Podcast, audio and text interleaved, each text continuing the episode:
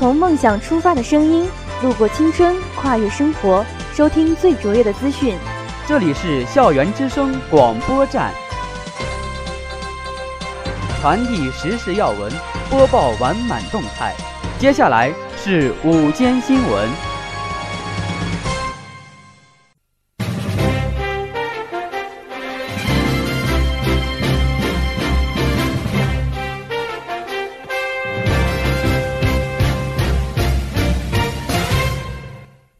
亲爱的老师、同学们，大家好，我是播音员谢瑞，我是播音员张雅娟。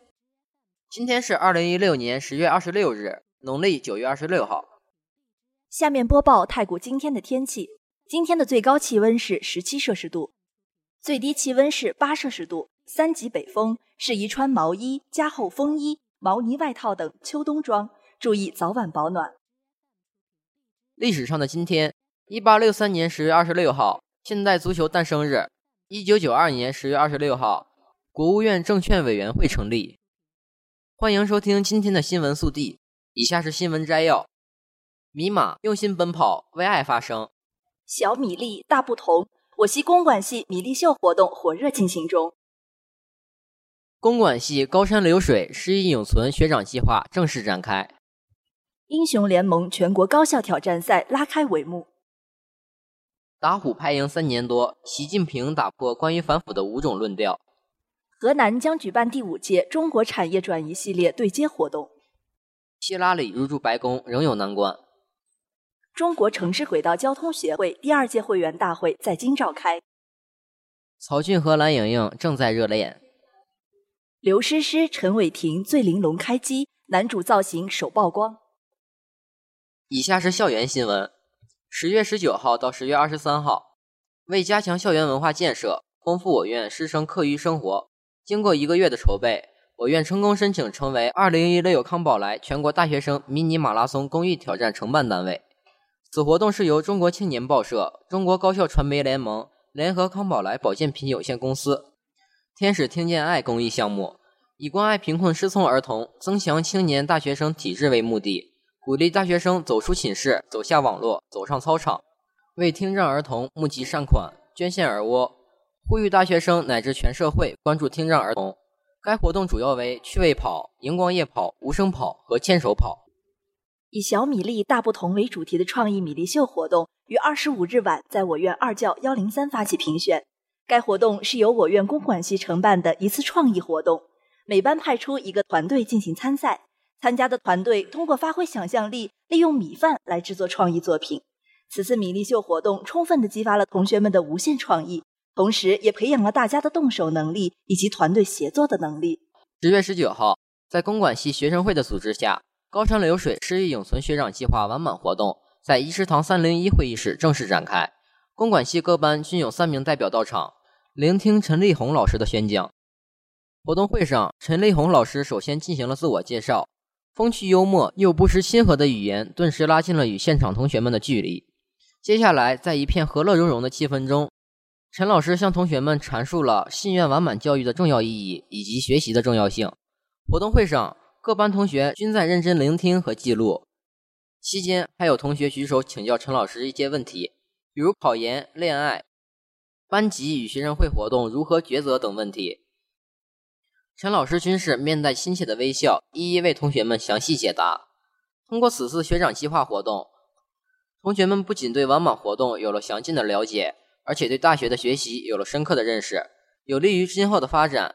此次高山流水诗意永存学长计划王莽活动也获得了圆满的成功。英雄联盟全国高校挑战赛近日拉开帷幕，而我院英雄联盟选拔赛也将于二十六日在乌马河剧院开展。此次比赛将会有最棒的队员、最牛的团队，还会有专业的解说员以及精美礼物。所有喜欢英雄联盟游戏或者是擅长电子竞技的同学都可以来参与其中，充分体验电子竞技的乐趣。通过这次比赛，所有参赛的同学可以尽情享受电子竞技带来的乐趣和快感。以下是国内新闻：十月二十五号，十八届六中全会全面召开。聚焦全面从严治党重大问题，拍鹰打虎，建章立制。十八大以来，党中央全面从严治党，铁腕反腐赢得各界称赞。不过，反腐路上也不时出现某些错误论调，有的认为反腐刑不上大夫，抓小放大；有外媒称我们的反腐是选择性反腐，是党内权力斗争；还有人认为反腐败是刮风搞运动，忍忍就会过去。事实上，他们都想错了。三年多来，以习近平为总书记的党中央用行动将这些错误的论调一个个打破，向国外宣示中国共产党全面从严治党的坚定决心。中央反腐可谓雷霆万钧。从成绩单上来看，落马的可不只是苍蝇、狐狸，半荣、徐才厚、钟永康、令计划等一个个大老虎被揪出来，充分说明：反腐面前无特权，反腐面前无特例，反腐面前无特需，伸手必被抓。无论贪腐者多么位高权重，只要违反了党纪国法，要么被一查到底，依法惩处。习近平总书记说。法治之下，任何人都不能心存侥幸，都不能指望法外施恩。没有免罪的丹书铁卷，也没有铁帽子王。而整治腐败、打击权力寻租，可以推动建设廉洁政府，推动清除阻碍市场机制运行的障碍，促进规则公平，创造更好的投资营商环境，对中国的发展具有重大的意义。十月二十四日，河南省工业和信息化委发布消息。第五届中国郑州产业转移系列对接活动将于十一月七日至八日在郑州举行。本届活动由工业和信息化部、中国工程院与河南、河北、山西等中西部九省区政府共同主办，国家十七个行业协会和七所重点理工大学参与协办，全力打造全国最具影响力的区域产业合作对接平台。本届活动的主题是融入新战略，深化新合作，共谋新发展。预计到会客商五千人。据了解，本次活动聚焦制造业重点领域，围绕区域产业转移合作与交流，共安排产业转移系列合作签约仪式、制造强国与供给侧结构性改革性报告会、院士专家座谈会等综合活动八场，安排国际产能和装备制造合作、军民融合、汽车新能源汽车及零件部等重点产业专题对接会十一场。安排河南省中印国际投资贸易洽谈会等地方专场推介活动三场。十月二十四日，大选活动开始时，那些并没有展开激烈竞争的州，如共和党的传统阵地亚利桑那州，如今都已经陷入了激烈的争夺。民主党派出党内初选时被希拉里击败的对手，参议员波尼·桑德斯和第一夫人米歇尔·奥巴马。亚利桑那州展开竞选造势活动，而希拉里在赢得大选时胜利前面临着几大障碍。第一个难题就是电视辩论，第二个障碍是维基揭秘网一直在持续公布希拉里竞选团队的邮件，第三个障碍是国际危机，或者是可能会导致民调结果翻天覆地变化的恐怖主义袭击。第四个障碍是他在民意调查中的成功，可能反而会让他支持者在投票当天待在家里。第五个障碍是民意调查有可能严重出错，因为这种对公众舆论进行研究的手段可能并不适用于像特朗普现象这样的新情况，或者还会有隐藏的选票。那些没有上过大学的草根选民是共和党的坚定支持者，而且对精英阶层和希拉里所代表的制度的不满，可能也会大过预期。还存在英国脱欧和哥伦比亚和平进程的全民公投结果都和预测不相符的先例。竞选活动尚未结束。二零一六年十月二十四日，中国城市轨道交通协会第二届会员大会暨第二届理事会第一次会议在京召开。国家发展改革委、民政部、住建部、交通部、工信部等部委及司局领导到会祝贺，并发表讲话。共三百七十三家会员单位，其中二百八十八家会员单位的代表当选为理事，产生了第二届理事会、常务理事会和协会领导班子。在综合考虑行业和协会实际情况等各种因素，广泛征求主要会员单位意见，并取得主管部门同意后，协会采取了会长轮值制和会长负责制相结合的领导体制。行业协会商会采取会长轮值制是国际通行的做法，在我国也有较好的实践。国内外的经验都表明，采取会长轮值制有利于进一步调动会员单位参与行业和协作工作的积极性。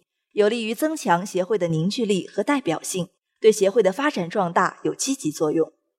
以下是娱乐新闻：十月二十四号，这两天有人通过天涯爆出一条消息：曹骏和蓝盈莹恋爱了。曹骏估计大家都不陌生，甚至可以说很多人都是看着他长大的。八岁他就拍了电影，叫《真命小和尚》，小和尚扮相和释小龙有一拼。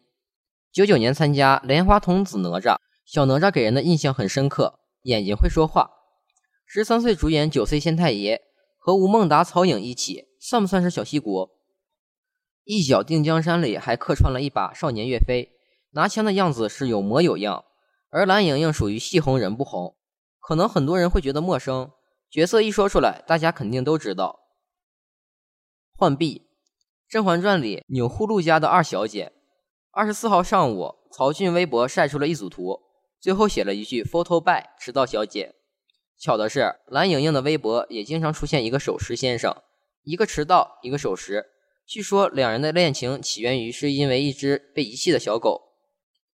电视剧《荡寇》拍摄期间，饰演女主的蓝盈莹捡到了一只小奶狗，而饰演男三的曹骏作为一只汪星人爱好者，经常帮忙看着小奶狗。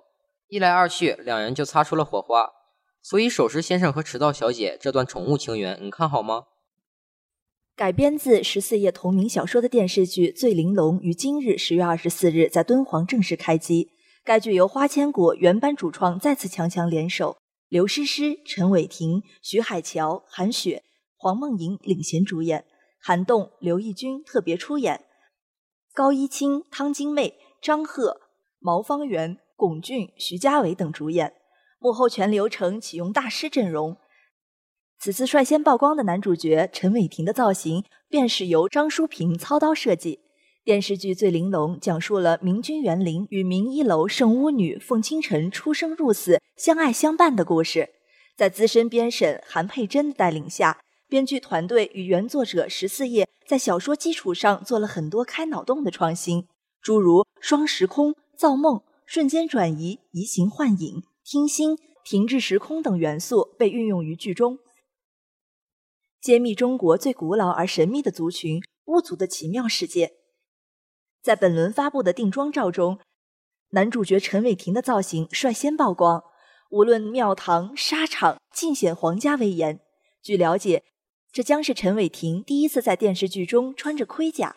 而他本人对该剧服饰的评价则是：这都可以穿着去国际时装周了。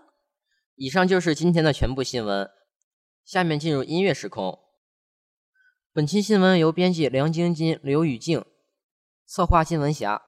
请喜欢的同学关注校园之声广播站微信公众平台，你们的关注是对我们最大的支持与鼓励，感谢大家的收听，我们明天再见，再见。